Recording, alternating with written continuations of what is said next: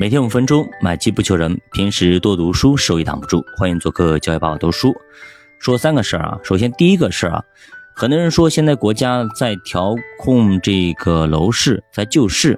那么楼市如果涨起来的话，那么大家都去买房子了，就不买股票了，有这样的一个担忧啊。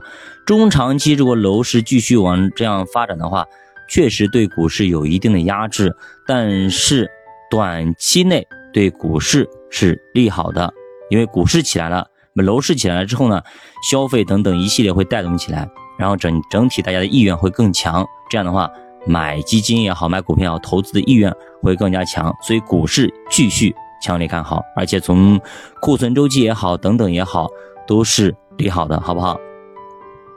好，那么现在是继续强复苏还是弱复苏？现在。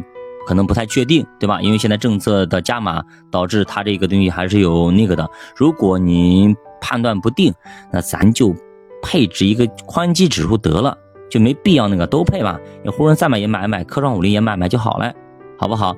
所以判断归判断，策略归策略啊，区别在于判断只考虑胜率，不考虑赔率，而策略呢是胜率和赔率综合起来来考虑，二者有根本区别。就好比说抛硬币猜正反面一样的，这个就是判断，没有任何的概率优势，都是百分之五十，你就瞎猜。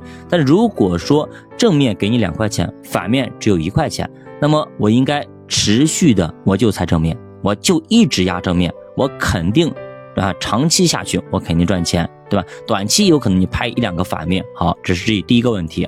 好，第二个问题呢，就是最近有一款咖啡火了，火爆到你根本排队你都买不到，甚至买空了，对不对？那么。我们家附近呢有一个那个瑞幸咖啡，啊，点个外卖没了，卖光了。然后呢又跑到另外一个地方去啊，叫个跑腿，人家说要排队，前面有一百多名呢，要等一个半小时才能买一杯咖啡。这叫啥咖啡？这叫做酱香拿铁啊！瑞幸咖啡跟茅台两个合作搞了一个酱香拿铁。据说味道非常 OK 啊，据说味道非常 OK，有拿铁的一个综合的一个呃口感，然后同时呢还有一个酱香的口感啊。你说这个瑞幸啊，真是一个神奇的存在，一个神奇的企业啊。当年是真的是被这个什么混水给做空啊，搞的是真的是很狼狈，哎，但是中国人确实很给力啊。呃，瑞幸这家企业很给力，是直接薅外国人的羊毛，给中国的咱们的老百姓发福利。哎，我就是薅你们这些外国人的羊毛，哎，给咱们发福利，哎，就是便宜，我就是薅你们羊毛给，哎，到最后你怎么着？这家企业差一点儿，你那股价跌的基本上要废的啊，就像在线教育一样的。结果你怎么着？人又活挺挺的，哎，又挺起来了。所以这就真是民族企业啊，这个根儿只要不死啊，那就可以发展出更加牛逼的。等等的很多东西，对吧？就像这一次啊，呃，你像瑞幸咖啡，可以说在普及咖啡，在中国普及咖啡这一块做的是非常到位啊，真的是现在完全有一种势头是直接把星巴克压倒了呀。而且它的口味，说实话，我个人来说啊，因为我对咖啡不是特别了解啊，就平时我喝咖啡来说，我更喜欢瑞幸的口感啊，我更喜欢瑞幸的口感，它推出的什么？那个椰蓉拿铁啊，等等啊，很多创新的品牌，包括这一次的酱香拿铁，说经常不是就是永远在创新的道路上走下去，永远在创新的道路上走下去，真的是非常有活力啊，非常有活力。所以瑞幸这这家企业真的很牛逼啊，国货之光啊，国货之光，而且现在呢卖的非常火啊，非常火。不知道大家有没有喝过？建议大家去买一杯尝一尝，到底这个茅台跟咖啡弄一起。到底是啥味道啊？到底是啥味道？啊，好评如潮。好，另外一个呢，就是这个芯片，华为 Mate 六零啊，卖疯了啊，卖疯了，直接突破了啊，突破了这个封锁啊。当年这个卡脖子把华为卡的真的是没办法，最后是含泪呀，把自己亲儿子荣耀直接给割掉了，送人了。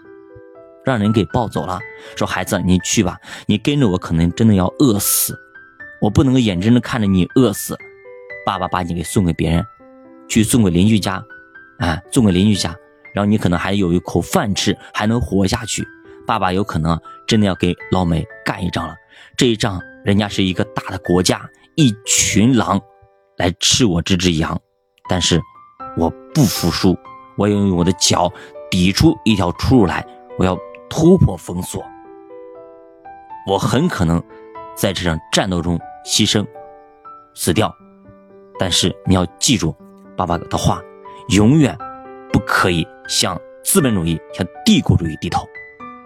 所以有着这这股拼劲儿，有着这股。毅力，对吧？虽然说孟晚舟被扣在加拿大扣了好几年，你扣我高层领导人，你封锁我技术，你不卖给我货，你把我想搞死我。你想想看，中国人、中国企业有血性的企业，怎么那么容易会被你给搞倒呢？今天华为用实干兴邦，用实力狠狠的打了西方资本主义的。脸，咱们自己突破了七纳米的封锁。昨天晚上，美国啊，报纸上刊登了很多啊，华为突破了我们的封锁啦，华为怎么样了？然后还配了一张图，配啥图啊？前面危险不能进，然后中间拦了一个那个他作为交警，美国作为一个交警，然后拦了一个那个拦路的东西，然后呢，华为直接开一辆车直接冲过去了，把拦拦路的东西给压迫了，什么玩意儿？这马路是你们家开的吗？对吧？这马路是你们家开的吗？为啥你要封锁我们呀？那奇了个怪了啊！就冲这一点，兄弟们真的要支持华为啊！真的要支持华为，这家这家企业真的是不容易啊，从死里逃生啊，兄弟，在所有的企业都。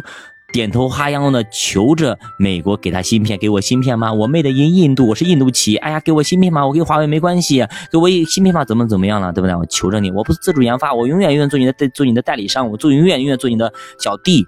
华为就不干，老子就不干，我就要自己研发，我就要这么做，还还真干成了。所以说没有干不成的事儿，兄弟，只要你有股狠劲儿，要背水一战，置之死地而后生，他就能够干得成，而且。凭咱们中国人的智慧，从古到今，咱啥没干个成过？所以说，不要去妄自菲薄啊！给华为点个赞啊！华为加油！我记得我第一上一次给华为加油，还是华为突破美国的封锁，到欧洲是大杀四方，他们的什么高压线等等这一系列东西，全部都是华为刚弄的。后来呢，没办法，那美国这个搅屎棍把他所有的业务全部都给。咔咔咔，全部砍掉了。人家企业我我愿意用华为，我不用你的，我愿意用华为，不行就不可以，强制命令人家不让用，最后把华为打的。本来呢，当时的手机份额跟苹果可以 battle 一下的，甚至可以超越苹果的，结果怎么着啊？结果最后就直接就干废了，干没了。本来像占比是非常大的一部分，到后来呢就成了那个饼状图里边的其他，那里边的一点点，几乎没有。但是就是这种情况下，华为没有认怂，华为没有认怂，还是继续埋头苦干去搞专利、搞研发。哎，你还别说，七纳米咱突破了，有了七纳米，六纳米还远吗？五纳米还远吗？四纳米、三纳米还远吗？到那一天，咱们把美国卡在地上摩按在地上摩擦的时候，那个时候咱们就可以扬眉吐气，咱们就可以。抬起头来，让他看一看什么叫中国速度，什么叫中国人，中国骨气。九八读书陪你慢慢变富，咱们下节再见。